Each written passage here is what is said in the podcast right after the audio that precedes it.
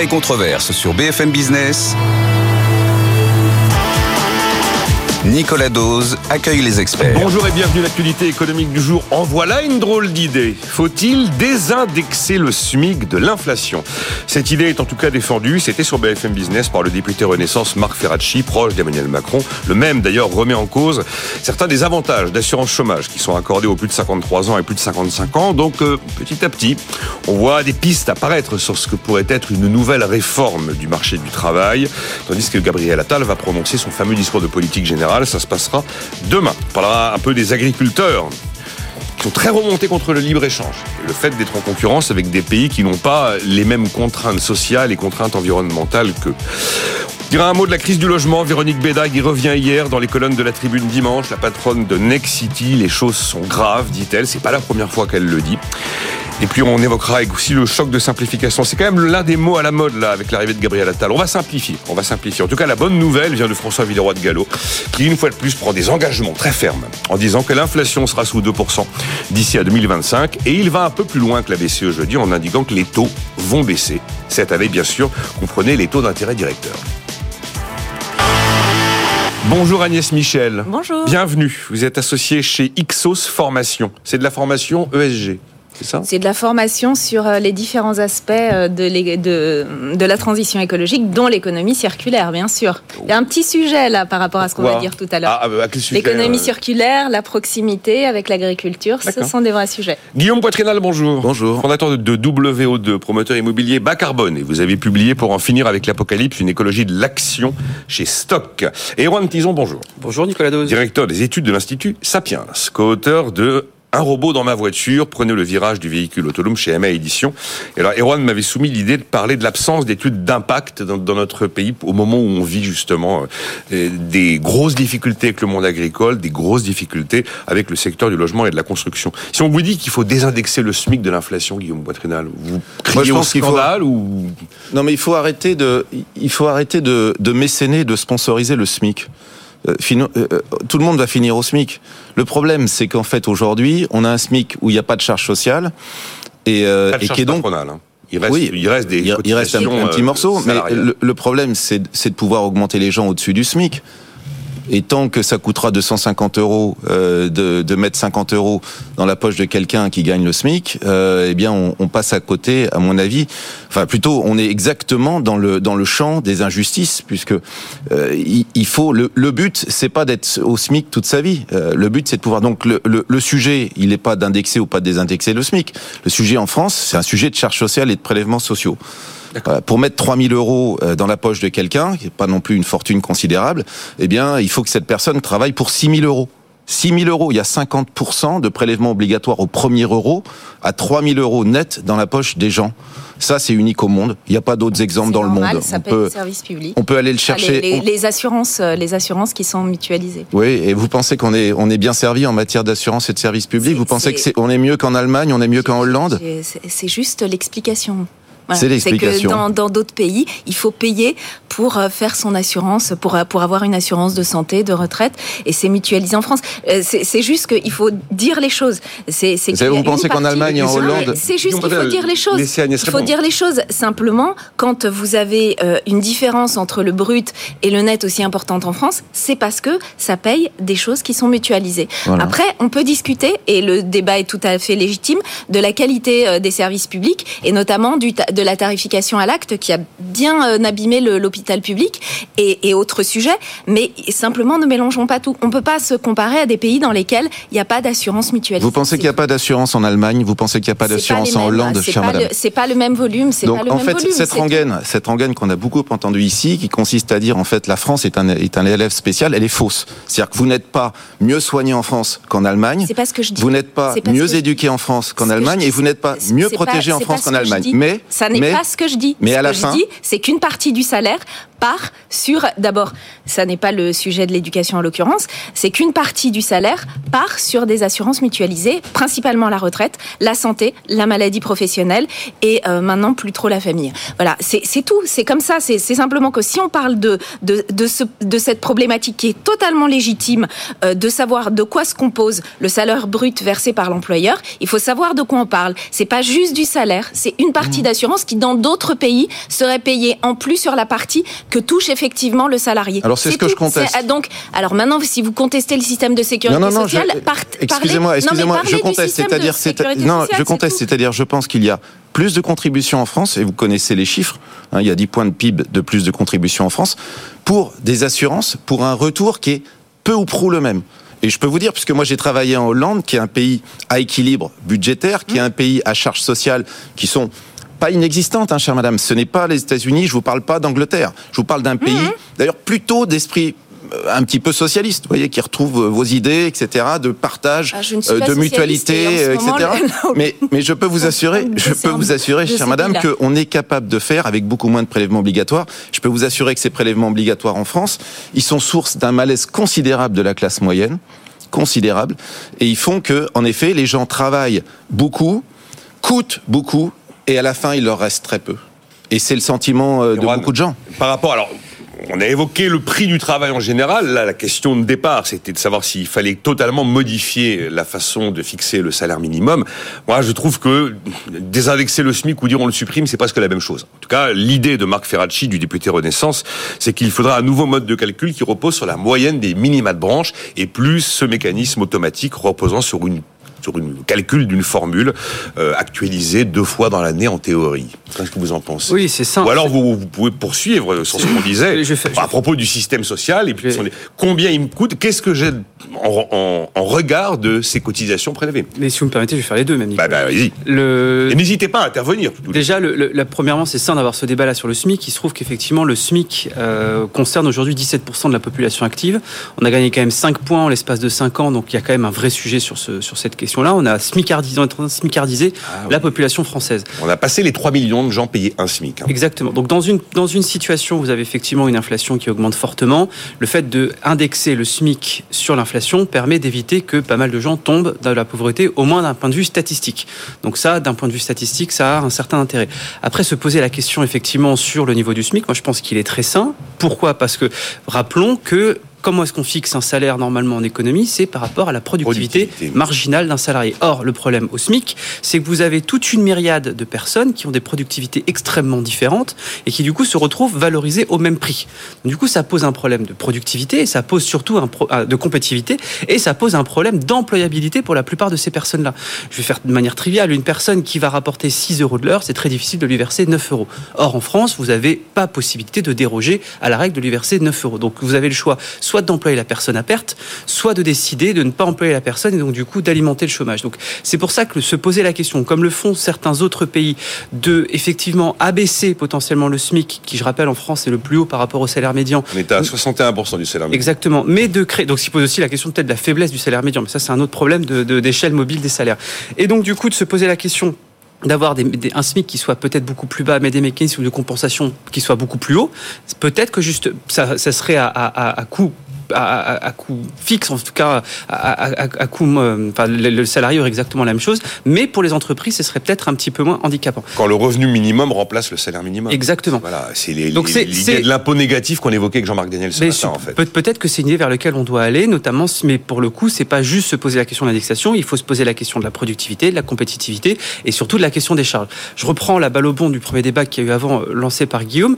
On a effectivement un gros problème au niveau des charges sur le salaire. On va dire les cotisations, parce que c'est le terme adéquat. les cotisations. vous, avez raison, Les cotisations, même si elles sont vécues comme des charges. Oui. vous savez, ils sont complètement désindexés avec la, la, contribution est complètement désindexée avec la rétribution. En plus. Euh, donc ce sont des charges, ce sont c'est de l'impôt, c'est du prélèvement obligatoire. Oui, c'est du prélèvement obligatoire. D'accord. Après, cotisation, c'est volontaire. C'est. Euh, le problème, c'est qu'en 2013-2005, quand on a fait les effets, quand on a fait les lois Aubry et les lois Fillon, on a tout concentré justement en termes de d'allègement de, de, de, cotisation jusqu'à 1,6 000. Donc en fait, on a cassé complètement la progression linéaire qu'il y avait à l'époque des salaires, et donc ça a participé à paupériser la classe salariale française.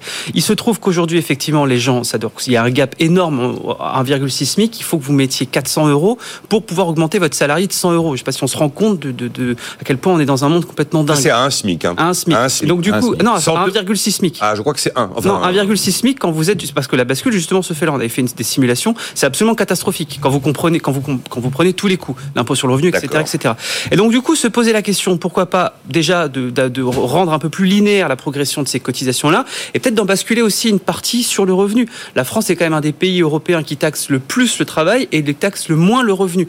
Donc on peut avoir peut-être ce jeu de bonne là entre guillemets qui permettrait d'alléger un peu le travail. Et dernièrement, pour finir sur la retraite, euh, ou en tout cas sur les cotisations liées à la retraite, il y a certains pays, notamment les Pays-Bas, vous l'avez cité, les Pays-Bas dépensent 7 points de PIB en moins que nous, c'est 7% de leur PIB en retraite, et ils ont un taux de remplacement qui est 30 points supérieur à celui de la France. Donc c'est-à-dire qu'ils font deux fois moins et ils font quasiment deux fois plus en termes de reversement de pension. Comment est-ce qu'ils font? Ils ont créé deux piliers en capitalisation, un au niveau de l'entreprise, un au niveau du salarié. Pourquoi? Parce qu'ils se sont dit, c'est quand même assez bête de prélever des immenses masses de, cotisations tous les ans et de pas les faire travailler un peu et de profiter de la magie des intérêts composés. Nous, en France, on s'est refusé à faire ça pour des, idées dogmatiques. Le seul qui a essayé, c'était Jospin. Il n'a pas pu aller jusqu'au bout. Et donc, du coup, aujourd'hui, effectivement, on perd entre 2 et 4 points de PIB chaque année, euh, qui sont du coup prélevés sur le travail et qui pourrait être capitalisé pour alléger à la fois le travail sans baisser les pensions des actifs. On pourrait même se permettre une réindexation partielle de certaines pensions à l'avenir avec ce système-là.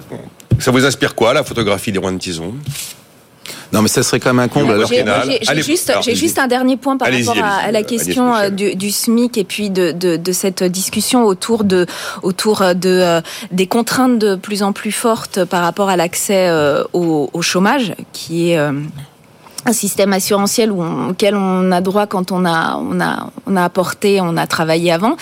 Euh, après le niveau, l'échelle, etc. Tout peut être discuté, euh, bien entendu. Par contre, ce qui m'inquiète profondément, c'est que ce type de discours remet euh, remet en cause en fait euh, le travail lui-même. C'est-à-dire que derrière ça, il y a une idée quand même que tout le monde peut faire à peu près n'importe quel boulot, surtout en bas de l'échelle hein, euh, professionnelle, et que quelque part, on dévalorise les, euh, compétences des personnes. On, estime que, euh, finalement, euh, il y a une espèce d'obligation qui, fait que peu importe les compétences qu'on a acquises avant, peu importe les compétences qu'ont les personnes qui sont dans les entreprises où il faut venir compléter, le, le personnel.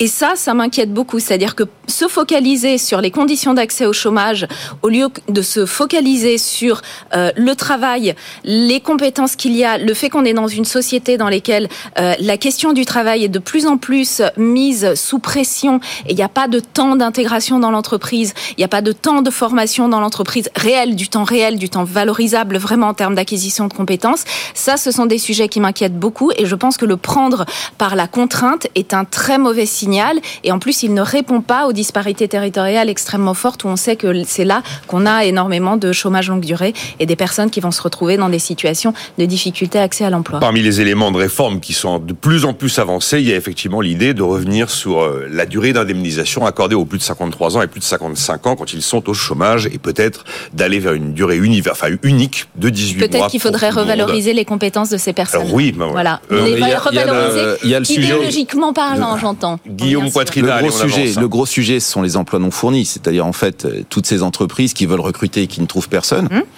Et, euh, et, malgré tout, on peut pas dire que euh, ça n'a pas, ça n'a aucun lien euh, avec euh, le, le, le, welfare state à la française et avec les indemnités longues, le taux de remplacement, etc. On peut pas, on peut pas dire le contraire. Là encore, il faut prendre un peu d'altitude et se dire la France n'est pas un îlot. de l'altitude et reconnaissons la valeur travail, et, la, France n'est pas un îlot. Je vais me permettre de, terminer. Je sais que vous aimez bien me couper, mais je vais me permettre de me terminer.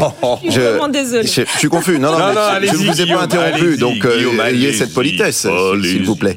Euh, je, je pense qu'il faut prendre un tout petit peu d'altitude et regarder ce qui se passe un petit peu chez nos voisins. Nous avons euh, le régime d'assurance chômage le plus généreux du monde. Et il a été combiné. Oui, oui, il faut pas le dire. Oui, encore aujourd'hui. Nous avons, voilà. Et malgré les réformes, nous avons aussi le régime d'indemnisation du licenciement qui est encore très généreux, plus généreux que, que, que nos voisins. Et tout ça fait en sorte qu'en fait, il y a à la fin, quand même, malgré tout, énormément d'emplois non pourvus et, et, certains secteurs dans lesquels les gens, bah, finalement, travaillent un petit peu en intermittence. Il faut le reconnaître. Ça a été dit ici sur le secteur de la restauration. il y a d'autres secteurs qui sont des secteurs très en tension où les gens n'ont pas peur en fait d'aller négocier une rupture conventionnelle. D'ailleurs, c'est très facile aujourd'hui de faire une rupture conventionnelle, beaucoup plus qu'avant. Il faut peut-être se poser la question là-dessus, et puis ensuite de se mettre au chômage pendant, pendant quelques mois et de vivre au, au, crochet de la société, puis ensuite revenir, puisque de toute façon ces secteurs étant en tension, il y a de toute façon du boulot. Donc il y a quand même malgré tout, je pense, une question aujourd'hui, et je pense qu'il faudra se la poser. Là encore, la, la solution elle n'est pas très compliquée. La solution elle est de regarder chez les voisins. Oui, enfin, on va pas avoir un système d'assurance chômage à l'anglaise où on a mis. Euh, non, ils font plus partie de l'Europe. Oui, c'est plus un modèle. Ils sont, ils sont voisins quand même. C'est 98 euros la semaine hein, pour tous, hein, l'assurance chômage sans, sans, sans, vous interrompre, il y a quand même une question à se poser. C'est aussi pourquoi un certain nombre d'entreprises euh, licencient, euh, font régulièrement des plans de licenciement euh, qui sont, euh, par euphémisme, appelés des plans de sauvegarde de l'emploi. Oui, et font des, des licenciements. ouais, c'est assez paradoxal. C'est la question, c'est pourquoi est-ce que finalement on a ce problème avec les personnes qu'on considère seniors assez jeunes en France? C'est probablement un problème français là aussi, mais c'est moins celui qu'on aborde dans les médias malheureusement. Pourquoi est-ce que ce besoin de pousser les gens euh, vers la sortie euh, le plus rapidement possible, de se priver de leurs compétences, de ne pas travailler sur des tuilages comme on dit euh, entre des personnes qui entrent et des personnes qui vont sortir, ça, ce serait déjà une façon de sécuriser la la compétence et sa transmission. Et puis après, sur les secteurs que vous avez cités comme la restauration, on sait que les conditions de travail sont assez délétères. Euh, il y a des problématiques, on va en parler peut-être tout à l'heure, euh, du logement, où on se rend compte qu'effectivement, quand on paye les gens euh, dans des dans des endroits touristiques ou en tension en termes de logement, bah, il, y a, il y a quand même un déséquilibre extrêmement fort entre la capacité de se loger par rapport aux salaires qui sont fournis. Donc à un moment donné, il faut. Moi, j'entends qu'on tape sur les personnes en disant vous devriez travailler, mais quelles, quelles, sont les perspectives qu'on leur offre. Et il faudrait aussi se poser la question côté employeur, sans mettre tout le monde dans le même panier, bien entendu, sur les conditions qu'on offre aux personnes de travailler dans de bonnes. Je vais vous rassurer. En fait, euh, après, on clôt le sujet en avance. On, va, on parler des agriculteurs. Être chef dans la restauration aujourd'hui, c'est bien payé. Je peux, je peux vous le dire. Je connais assez bien le secteur. Euh, être euh, aujourd'hui manœuvre sur un chantier de BTP, c'est bien payé aussi et pourtant euh, et pourtant on n'a personne. Donc euh, il y a, y a peut-être il y a peut-être un sujet. Euh, vous savez qu'il y a 50 000 chefs aujourd'hui. J'ai entendu ça sur BFM, très bonne chaîne de radio, le numéro un de l'économie.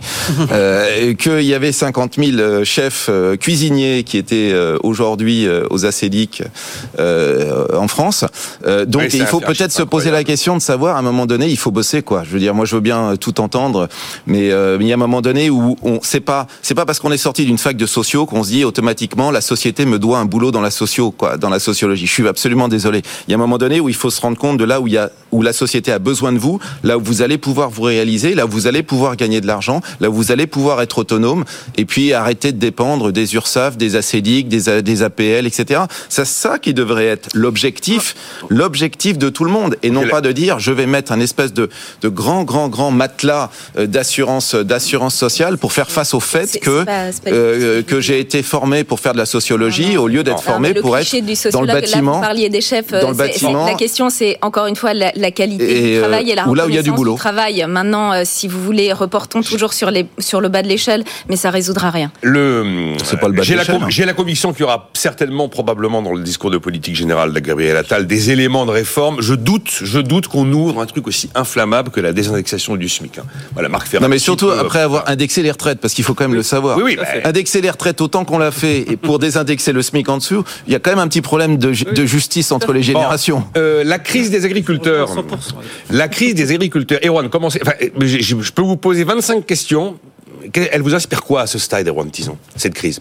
Je vois pas ce que Gabriel Attal va pouvoir sortir de miraculeux de son chapeau pour réussir à calmer cette grogne qui, qui est toujours là, toujours là. Tout je suis pas du tout un expert du milieu agricole, donc du coup, je me soigne en, lisant justement beaucoup de papiers, notamment de vos, brillants confrères qui euh, écrivent beaucoup sur le sujet, que ce soit Gerline Vosner au point, Emmanuel Ducrot l'opinion. Il y a vraiment, c'est très intéressant comme secteur parce que il y a quand même, j'ai l'impression qu'il y a deux choses. Il y a premièrement effectivement un écrasement normatif. alors. Il y a deux choses. Il y a, c'est pas, c'est pas, faut pas faire la chasse aux normes. Les normes sont indispensables dans un secteur comme l'agriculture. La norme, c'est ce qui différencie un poulet de Bresse qui a besoin de 6 mètres carrés et de 294 jours euh, en extérieur pour pouvoir justement avoir ce label-là, d'un poulet élevé en batterie qui a à peu près 30 cm carrés pour lui. Donc les normes sont indispensables. Par contre, ce qui est dommage, c'est l'accumulation et la complexité des normes. Le fameux exemple des haies qui doivent. Ah bah euh, voilà. Donc il y a deux choses. en boucle. Il y a la surtransposition. C'est quand même lunaire l'exemple. Oui, mais c'est, mais quelque part, la théorie économique nous, nous l'enseigne, c'est la théorie des organisations. Quand vous avez une organisation qui existe, notamment la haute fonction publique pour exister elle-même, parce que malheureusement il y a une myriade de, de, gens qui ne savent pas quoi faire dans ces secteurs-là et dans ces services-là. Et ben pour exister, ben on se pose la question de comment j'arrive à complexifier la chose. David Graber l'a très bien expliqué dans Bullshit Jobs. Il cite un exemple à part l'Angleterre, c'est la France.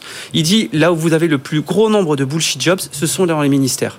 Pourquoi? Parce qu'en fait, les, malheureusement, on crée de la bureaucratie qui sont obligés. C'est c'est c'est, on est purement dans la bureaucratie. On est obligé de créer de la complexité pour pouvoir exister, pour pouvoir montrer que mon poste sert à quelque chose. Et de l'autre côté, vous avez un problème de coût. Et le problème de coût, malheureusement, c'est un problème lié au consommateur. Je ne pense pas que l'État puisse décider de dire, vous, demain, vous allez acheter des volailles de Brest plutôt que des volailles euh, qui viennent de l'autre bout du monde. Pourquoi? Parce que c'est le consommateur qui a plus de poids avec sa carte bleue qu'avec euh, sa carte d'électeur.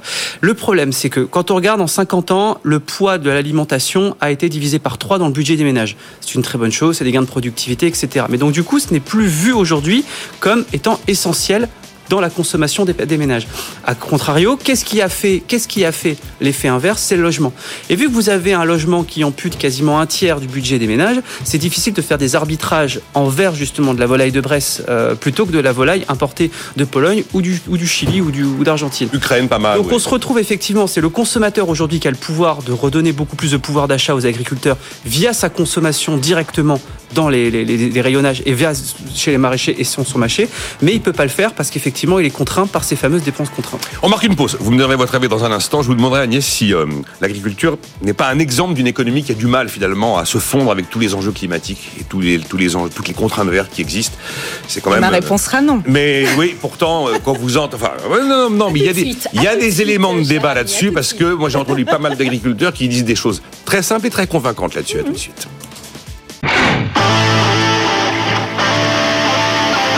Débat et controverse sur BFM Business. Nicolas Dose accueille les experts. Avec Agnès Michel, associé chez Ixos Formation, Guillaume Poitrinal, fondateur de WO2, promoteur immobilier bas carbone, qui a publié pour en finir avec l'apocalypse une écologie de l'action chez Stock, et Erwan Tison, directeur des études de l'Institut Sapiens, co-auteur d'un robot dans ma voiture, prendre le virage du véhicule autonome. Alexis écrit merci à Guillaume Poitrinal de un discours de vérité ressenti par de nombreux de nombreux employeurs. Merci, merci Alexis. Voilà. Euh, j'ai 60... Vous acheter mon livre. Bon, ben voilà par exemple. euh, oui, alors j'ai entendu, Agnès Michel, beaucoup d'agriculteurs. Évidemment, euh, depuis euh, dix jours, on entend beaucoup les agriculteurs. Quand vous, quand vous entendez des, producteurs qui vous disent que on a créé des normes, mais que, comme à son habitude, la France a surtransposé des normes qui lui étaient déjà imposées. Euh, ce qui, ce qui n'est pas vrai, mais. Ah ben, ce qui, dans certains cas, est. Dans certains cas, mais pas de façon systématique. Pas de façon systématique. Et effectivement, ils se retrouvent désormais avec des, des produits qui viennent de pays où ben, les, les fameux les, fameux produits phytosanitaires que l'on a interdits chez nous ne sont pas interdits dans ces pays-là. Et les produits arrivent sur les étals françaises et sont en concurrence frontale avec les produits français. Il y a un sujet. Ben, est-ce qu'on n'est pas allé trop loin Non. Est-ce que, alors, est-ce que on est allé trop loin. Est-ce que l'agriculture est fongible avec l'écologie Est-ce que, est-ce que l'agriculture est fongible avec le, le libre échange? C'est plutôt ça la question à se poser. Et donc, largement je vais, alors, je vais vous, moi, il y a un truc quand même qui est assez intéressant. D'ailleurs, le, ministre de, de, de l'agriculture en a reparlé. Vous voyez, je fais un lapsus et qui n'est pas totalement euh, anodin. C'est que euh, on, parle compétitivité, on parle commerce extérieur. C'est-à-dire que le, gouvernement, et ça fait longtemps que ça dure, euh, se focalise sur sur la, balance des paiements et, il se trouve qu'il y a deux activités principalement en agriculture qui sont exportatrices et rapportent. C'est les céréales les plus consommés, ah, blé en plus. On est le premier et, le, et, le, et, la, et, le vin. Je cherchais viticole pour faire, mais disons vin, ça marche bien. Le vin. Il se trouve que là, on a euh, des gros consommateurs effectivement d'intrants chimiques et, euh, euh, et, des très très grosses exploitations. Donc effectivement, c'est là aussi que se concentrent les aides de la PAC, c'est là que se concentre l'action politique sur cette agriculture-là. Seulement, le, problème, c'est qu'est-ce qu'on veut comme agriculture? On veut quoi? Une agriculture qu'on exporte ou est-ce qu'on veut nourrir la population et faire en sorte que les personnes, les exploitations agricoles qui sont en mesure de nourrir la population, et ça n'est pas réductible au pain et au vin, hein, même si c'est très bon, euh, puissent produire dans de bonnes conditions pour produire pour euh, pour la population française. Et le problème, c'est qu'il y a une antinomie. L'antinomie, c'est pas l'écologie euh, contre l'agriculture. Le problème, c'est qu'on peut pas et exporter et développer des, des ultra euh, exploitations gigantesques, parce que c'est ça qui s'est passé. Hein. La réduction de 3% des exploitations tous les ans, ça date pas d'hier et ça date certainement pas du Green Deal et ça date certainement pas de l'Europe. Le problème, c'est qu'on s'est tellement concentré sur l'export que finalement, on a totalement dévalorisé la production interne et, euh, et, et, la production maraîchère qui est effectivement avec des marges plus limitées. Et là se pose la question de comment on améliore ses marges. Et euh, il faut faire en deux temps. Il faut arrêter cette obsession de l'exportation euh, agricole et donc arrêter les, le libre-échange. Ça sera très bien pour le Mercosur aussi. Hein. L'Argentine, pays que j'ai pu connaître dans le passé, est ravagé par, ses, euh, par son exportation également. Et, il faut se concentrer sur ce qu'on appelle la souveraineté alimentaire, qui n'est pas, comme ce que dit le patron de la FNSEA, la capacité à vendre un petit peu partout dans le monde, mais bien la capacité à ce que chaque pays puisse nourrir sa population.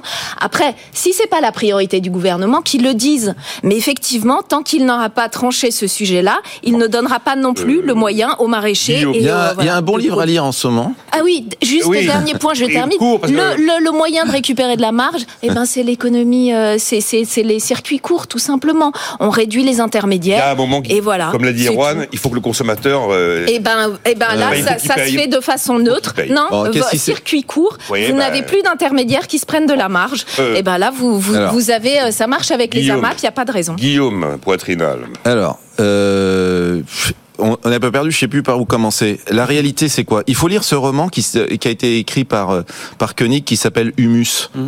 Euh, Humus. Gaspard Koenig. Gaspard Koenig, ouais. Il a eu le prix interallié, c'est un très bon roman. Mm, mm. Il raconte en fait cette, il a cette fait grande de la opposition. son mantra, lui. Comment est-ce que comment est-ce qu'aujourd'hui, en fait, on rend cette agriculture responsable de, de tous nos maux?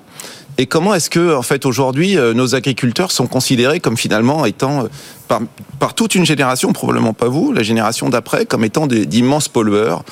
Et euh, bon, la réalité, euh, quelle est-elle? La réalité, c'est que numéro un, en effet, il est insupportable de voir dans les hypermarchés des produits qui sont fabriqués à grand renfort de chimie ailleurs parce qu'on a interdit cette chimie en France. C'est insupportable. Et je pense que à partir du moment où il y a une production française, euh, je pensais euh, les cerises par exemple, hein, c'est possible, qui est possible, euh, eh bien, euh, il faut euh, pénaliser, taxer euh, les importations de produits qui sont basés à base de chimie, voire les interdire.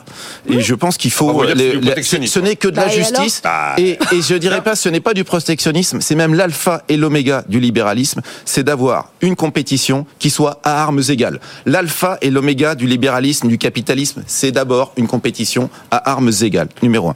Numéro deux, nos pauvres amis agriculteurs ont pris ont pris des tonnes de bureaucratie environnementale sur la tête depuis sept ans. C'est eux qui ont pris le plus, beaucoup plus que les commerçants, beaucoup plus que les industriels, etc. Donc on leur dit, maintenant, l'eau, vous avez plus le droit de pomper, vous avez plus le droit de garder, de, garder l'eau. On leur enlève tout d'un coup la moitié des, des, des, produits euh, chimiques. Et puis, on leur propose rien. Moi, je pense qu'à un moment donné, il faut simplifier tout ça. Aujourd'hui, ce cri d'alarme, c'est le cri qui avait été, euh, puisque aujourd'hui on, on, prononce le, terme de choc de simplification. Il faut savoir qu'aujourd'hui les gens crèvent de cette bureaucratie. Ils crèvent de rapports. Il y a 30 000 fonctionnaires au ministère de l'Agriculture pour 300 000 agriculteurs. C'est 1 pour 10. de vous interroger, euh, est-ce qu'ils crèvent pas surtout parce qu'ils n'ont pas de revenus, parce qu'on est dans un système... Mais, mais, mais chère madame, mes chère madame, quand vous passez votre temps, quand vous passez votre ah temps à remplir des formulaires, vous devrez aller dans une exploitation laitière. Il se trouve que moi je connais assez bien le truc. Allez voir, allez voir les formulaires à remplir, allez voir les tas de contrôles, allez voir le temps perdu par la bureaucratie. Vous savez qu'en France, pour fusionner deux exploitations agricoles, je l'avais écrit dans mon premier livre qui s'appelle Plus vite, la France malade de son temps, que je vous recommande aux éditions Grasset. Euh, pour fusionner deux exploitations agricoles en France, il faut deux ans. En Allemagne, c'est trois mois. Donc nous sommes hyper bureaucratisés. Et après, on se dit, ah tiens, c'est marrant, on a du mal à s'adapter, tiens, c'est marrant, on n'a plus de revenus. Bah oui, parce qu'en en fait, vous savez, la bureaucratie, ça coûte. Ça coûte en temps perdu par les gens, D'accord? Ça coûte en énergie, ça coûte en désespoir, ça coûte en manque d'investissement. Donc il y a des investissements qui ne se font pas parce que c'est trop compliqué. L'installation classée, c'est beaucoup trop compliqué parce qu'il y a beaucoup trop de fonctionnaires et parce qu'on a perdu le sens commun. Donc moi ce que je pense, et je, je le dis, si on veut défendre cette agriculture, il faut commencer par parler de son bilan carbone. Le circuit court, c'est avant tout un bilan carbone qui est absolument remarquable. Il faudrait que sur toutes les étiquettes dans les hypermarchés, on ait le prix d'un côté et l'étiquetage carbone, l'empreinte carbone du produit à côté. Et vous allez voir que assez vite, assez vite, les œufs fabriqués à l'étranger, transportés par camion, les poulets, euh, les, fruits hein. exotiques qui sont ramenés pendant tout l'hiver, etc., vont être simplement disqualifiés parce que vous aurez cette empreinte carbone. Or, cette empreinte carbone, c'est la manière de réconcilier euh, l'impératif de la lutte du réchauffement climatique euh, avec notre production nationale, avec nos emplois et avec notre production de richesse. Moi, je me rappelle d'études euh, sur le sujet, notamment économique, qui avaient été relayées sur ce plateau. Le circuit court n'est pas non plus l'alpha et l'oméga de, de, la sobriété carbone. Quand vous avez notamment, c'était l'exemple des tomates, il vaut mieux des tomates qui soient produites effectivement en Espagne, en Andalousie, plutôt que des tomates qui soient produites dans le Nord-Pas-de-Calais toute l'année, parce que vous avez un bilan carbone. Mais personne ne veut manger ah de tomates produites toute l'année. Mais non, mais c'est le problème. Les tomates, c'est l'été. C'est le problème. C'est le problème aussi. Elles sont pas bonnes l'hiver je suis d'accord. Mais c'est le problème aussi du circuit court, de voir le circuit court comme étant un. on, a, enfin, quand vous dites qu'il faut mettre, vous n'êtes pas la seule, à bas le libre-échange, bon, moi, j'avais cru comprendre que ça avait été réglé, cette question-là, depuis Ricardo. Bon, a priori, non, mais il faut quand même se rappeler qu'on a certains avantages comparatifs et on va pas faire pousser des bananes dans le Nord-Pas-de-Calais parce que justement, on veut des circuits courts. Il faut aussi se dire qu'on a quand même une géographie. c'est tout, bah, si vous voulez, mais on faut quand même avoir, on a quand même une géographie qu'on se doit de respecter et qui appelle notamment à avoir une certaine diversification et spécialisation sur des pays. Si jamais votre fenouil coûte moins cher quand il est produit dans le nord de l'Italie, il vaut peut-être mieux le faire venir là que le produire au fin fond de la Bretagne. Il y a juste un petit truc. Ça, un... Si je puis me permettre juste un truc, c'est que moi j'ai du mal à comprendre comment. Euh, alors certes, d'un point de vue économique, je comprends le, sujet, mais il se trouve que la nourriture, c'est du vivant. On ne peut pas euh, appliquer Ricardo et les avantages comparatifs justement à du vivant. Le vivant, c'est de la saisonnalité. Effectivement, on va pas manger de tomates dans le Nord-Pas-de-Calais, mais il y a d'autres choses. Et, et je pense que c'est un des biais et un vrai problème qu'on a. On fait croire aux gens qu'on peut manger tout et n'importe quoi toute l'année. Et le problème, c'est qu'on s'empoisonne en plus. Mais c'est le, c'est le, alors dramatique. On, s'empoisonne. L'agriculture française est quand même extrêmement saine et extrêmement. Je parlais des, des, des, tomates et des et des euh, et des euh, fraises produites en Espagne dans des conditions désastreuses et en plus en asséchant euh, l'Espagne. Donc je pense que le bilan est totalement négatif. Donc ça c'était un premier truc. Le deuxième truc, il y a il y a il y a, y a un point qui n'a pas été mis notamment dans ce dans ce débat-là et ça ça vient avec le point sur les études d'impact, c'est le côté innovation. Le côté innovation qui est dans dans l'agriculture où on a semblé en France en tout cas interdire tout ce qui était innovation, que ce soit mutation génétique. Alors attention, je vais dire un mauvais mot, un gros mot, ou alors tout ce qui soit apport chimique.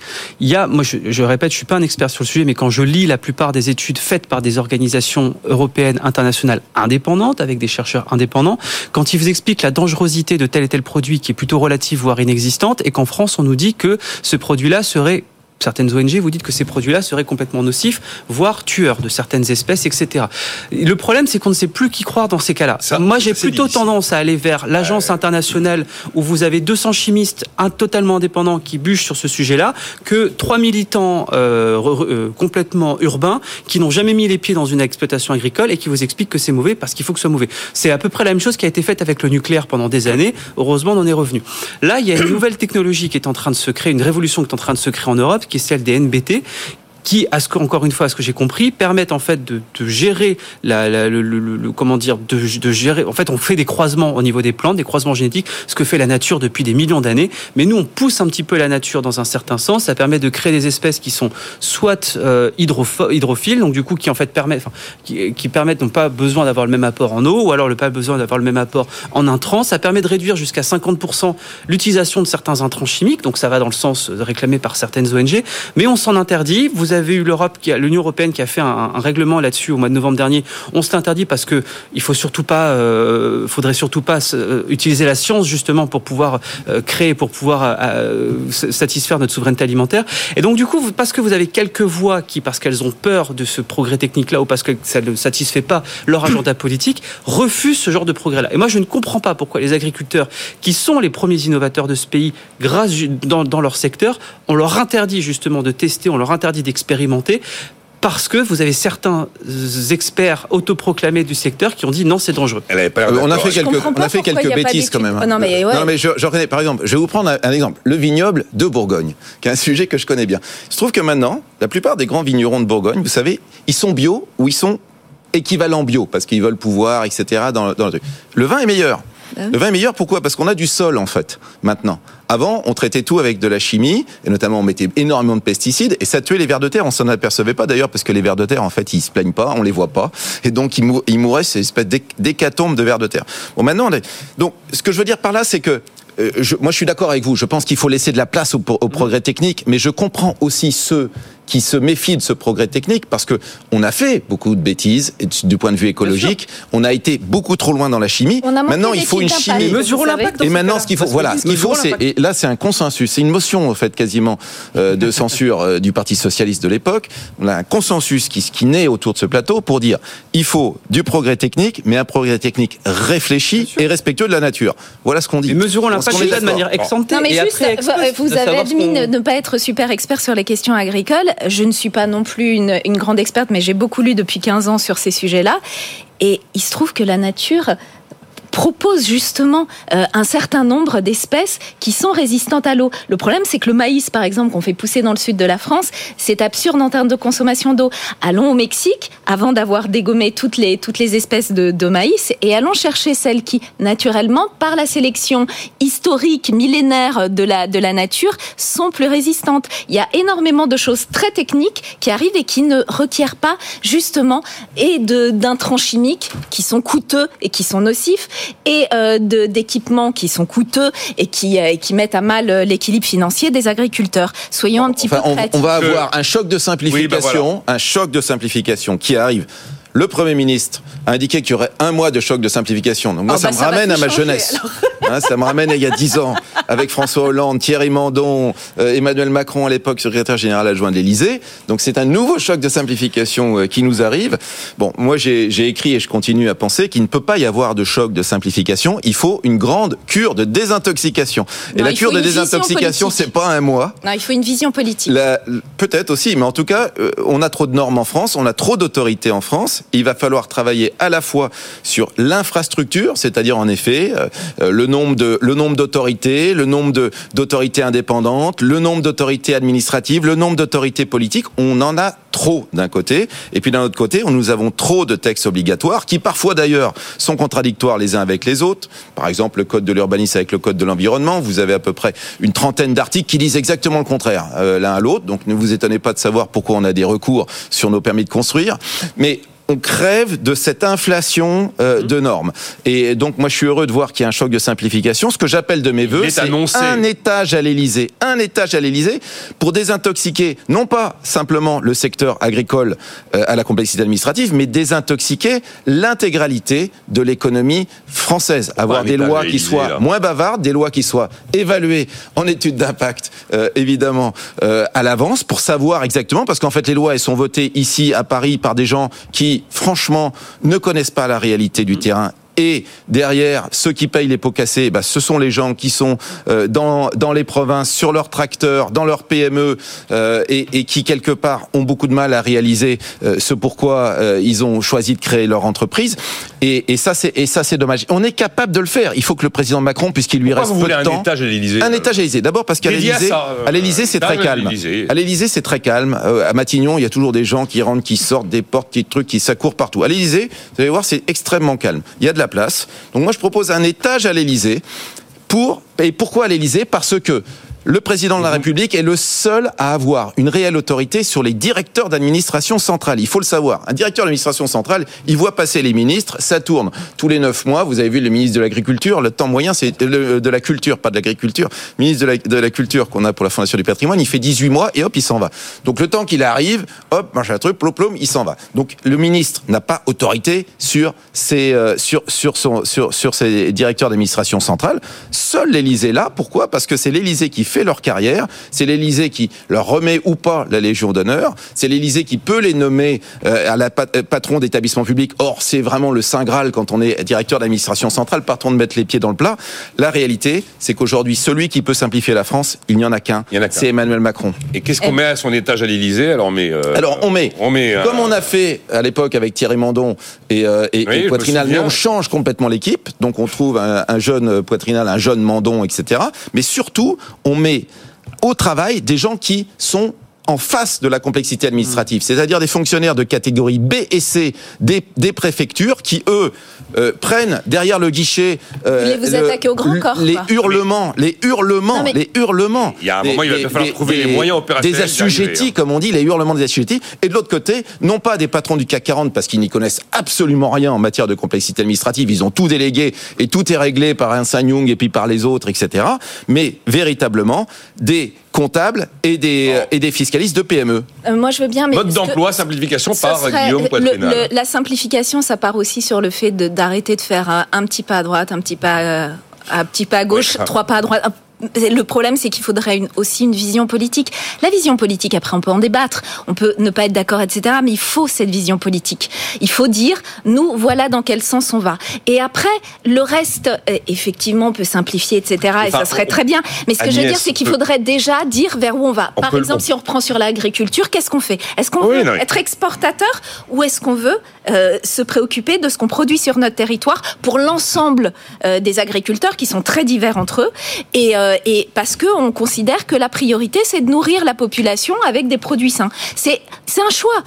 moi évidemment je sais ce que je pense. Je pense que c'est la deuxième option qu'il faut faire. Mais le gouvernement, si c'est sa première option, il faut qu'il l'assume à un moment donné. Je pense qu'il y a plein de choses qu'on peut simplifier sans avoir une extraordinaire vision de long terme. Oui, mais c'est dommage quand même de diriger un pays sans vision de long terme. Euh, là-dessus, vous voulez réagir, Erwan Tison Oui, très euh, rapidement, parce que Guillaume, Guillaume fait la démonstration depuis, des années. Moi, je, je comprends pas que ce soit toujours pas fait, mais il faudrait aussi adjoindre un mode d'emploi pour l'avenir, une fois qu'on a fait ce choc de simplification-là, il ne faut pas recommencer. C'est-à-dire qu'il faut un grand plan social euh, dans la fonction publique. Je suis désolé de le dire, mais vous avez énormément de fonctionnaires qui aujourd'hui ne servent qu'à créer de la complexité, donc notamment dans les catégories A et A+. Donc il faudra leur demander d'arrêter de, faire ça, donc de trouver un, employeur. Et surtout, il faudra imposer aux politiques, et ça peut-être changer un peu notre, notre mode de scrutin, il faudra imposer aux politiques d'arrêter avec la dictature du court terme. Parce que la surtransposition ah, et la complexité, elle vient d'où? Elle vient que vous avez le week-end une petite polémique qui naît sur les réseaux sociaux ou sur un rond-point. Le lundi matin, vos confrères qui euh, reçoivent le ministre qui dit vous allez faire quoi contre ça? Le ministre qui,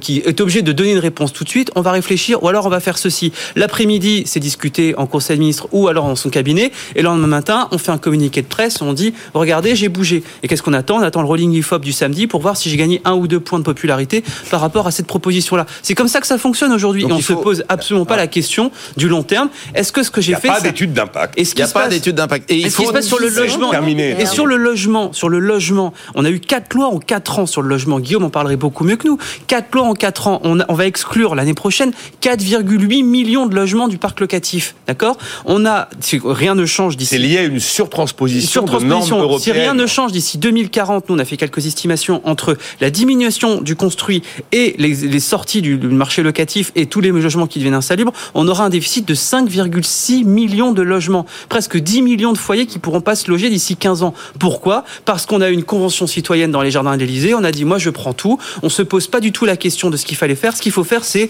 satisfaire l'opinion publique à un instant T, à travers elle, notamment vos confrères, Nicolas, qui, je suis désolé de vous le dire, la plupart n'y connaissent pas grand-chose sur ces sujets-là et sont prêts à gober tout et n'importe quoi. On est prêt, du coup, à se dire, vous prenez ça comme mesure, c'est la bonne mesure, donc du coup, le sujet est clos, on peut passer à une autre révolte. On a perdu justement l'expertise sur la plupart des sujets et on a perdu la sacralisation du long terme au profit justement au détriment de la dictature du court terme. Ça, une fois qu'on a fait la simplification, il faudra aussi qu'on aille là-dessus parce que sinon le choc de simplification, il faut en faire tous les cinq ans. Étude d'impact.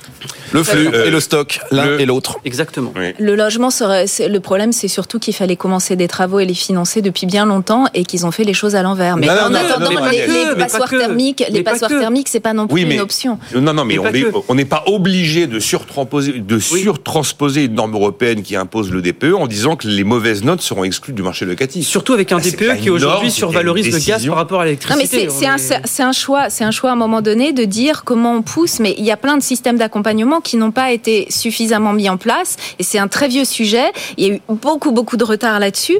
Et le problème, encore une fois, c'est s'il faut une vision politique pour dire qu'est-ce qu'on veut. Qu'est-ce qu'on veut Voilà, c'est ça aussi. Et à partir du moment où on a défini quelle était la vision politique, on peut voir effectivement comment ça se décline bah, sur l'ensemble des choses, puisqu'il y a des interactions. Par exemple, le logement, il y a une question on veut loger les gens.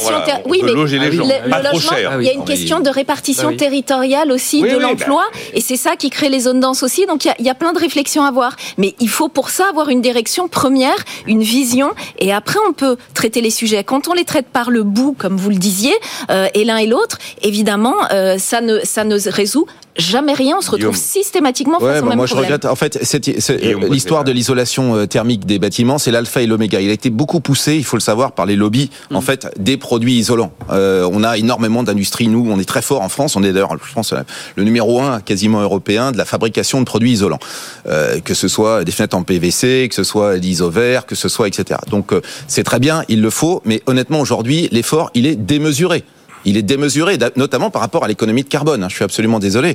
Mais mmh. dans un pays qui fabrique 75% de son électricité en nucléaire, est-ce qu'il fallait mettre euh, le, le, le, le, curseur aussi loin sur euh, sur l'isolation, avec en plus des mesures hyper bureaucratiques. Mhm. Moi, je sais pas si vous avez déjà fait passer un expert. Vous vous faites passer trois experts, vous avez trois trois, trois, manières différentes de voir les choses. Donc c'est mhm. devenu absolument inconsidéré. fait une note dessus. Bon, la réalité, c'est qu'en fait, quand même, malgré tout, on produit pas suffisamment de logements. Il faut se poser la question de savoir pourquoi on produit pas suffisamment de logements, que ce soit d'ailleurs des logements sociaux, posé mille fois la des question logements, et les renseigner.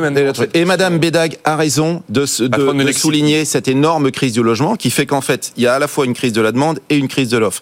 Il y a une crise de l'offre parce que l'offre est tellement compliquée à réaliser aujourd'hui, tellement bureaucratisée, tellement pleine de normes. Et euh, les, permis de construire sont tellement énormes, tellement susceptibles euh, de, recours absolument partout. L'organisation administrative est devenue dramatique. Il faut mmh. savoir qu'aujourd'hui, pour bouger un PLU euh, en Ile-de-France, vous vous allez pas voir Monsieur le maire de Nanterre. Vous allez voir le président de l'établissement public territorial, Jacques Kosowski, à Courbevoie, lui-même qui n'a pas été élu, jamais élu par mmh. les électeurs de Nanterre. Donc Nanterre, qui est quand même la capitale des Hauts-de-Seine, n'a plus la main sur son PLU, elle n'a plus la main sur son urbanisme.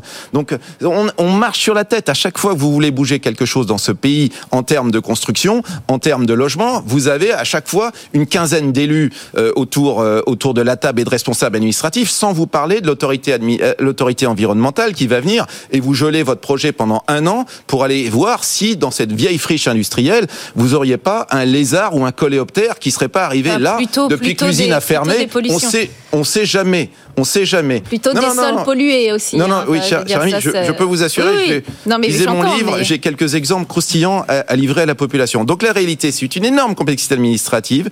C'est des coûts considérable. C'est beaucoup d'impôts euh, sur la production euh, de, de, de, de, logements. Et en face, eh bien, des ménages qui n'ont plus les moyens aujourd'hui d'emprunter parce qu'il y a eu une hausse des taux inconsidérée, euh, soi-disant pour lutter contre l'inflation. Et très, et, et, et très honnêtement, cette hausse des taux a été beaucoup trop violente et elle a désolvabilisé un grand nombre de ménages qui aujourd'hui ne peuvent plus faire ça face à cela. Vous êtes Donc, pas le euh, premier à mettre en cause la politique monétaire. Crise de l'offre, crise de la demande. Eh bien, ça, quand on a l'un et l'autre qui arrivent en même temps. C'est pas une question d'ajustement de prix, etc. De toute façon, hein, parce que je rappelle que les marges des promoteurs, c'est à peu près 5% sur le prix de vendre des, mmh. des appartements neufs. Donc c'est pas le problème des promoteurs qui s'en mettent plein la poche, etc.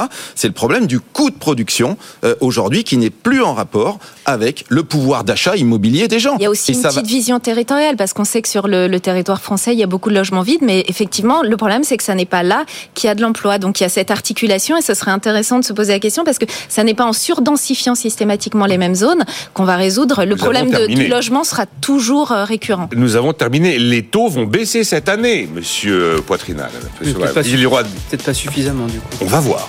En tout cas, euh, jeudi c'était c'est prématuré d'en parler et dans la bouche du gouverneur de la, Banque de France, mais on s'arrête là bien sûr, hein. euh, on en reparlera cette semaine, ils vont baisser cette année et il prend l'engagement que l'inflation sera ramenée sous 2% d'ici à 2025 au plus tard. Merci d'avoir été là, Anis Michel. Merci. Et Juan Tison, Guillaume Poitrinal. Merci. Euh, vous devriez écrire un article sur mode d'emploi simplification là. Volontiers. Je, mets quoi à l'étage on, peut, le co-signer. On peut le co-signer. C'est joli. On peut le co-signer. Oui, oui, oui, Bon, ben écoutez, voilà, on se retrouve demain à 9h. Nicolas Dose et les experts sur BFM Business.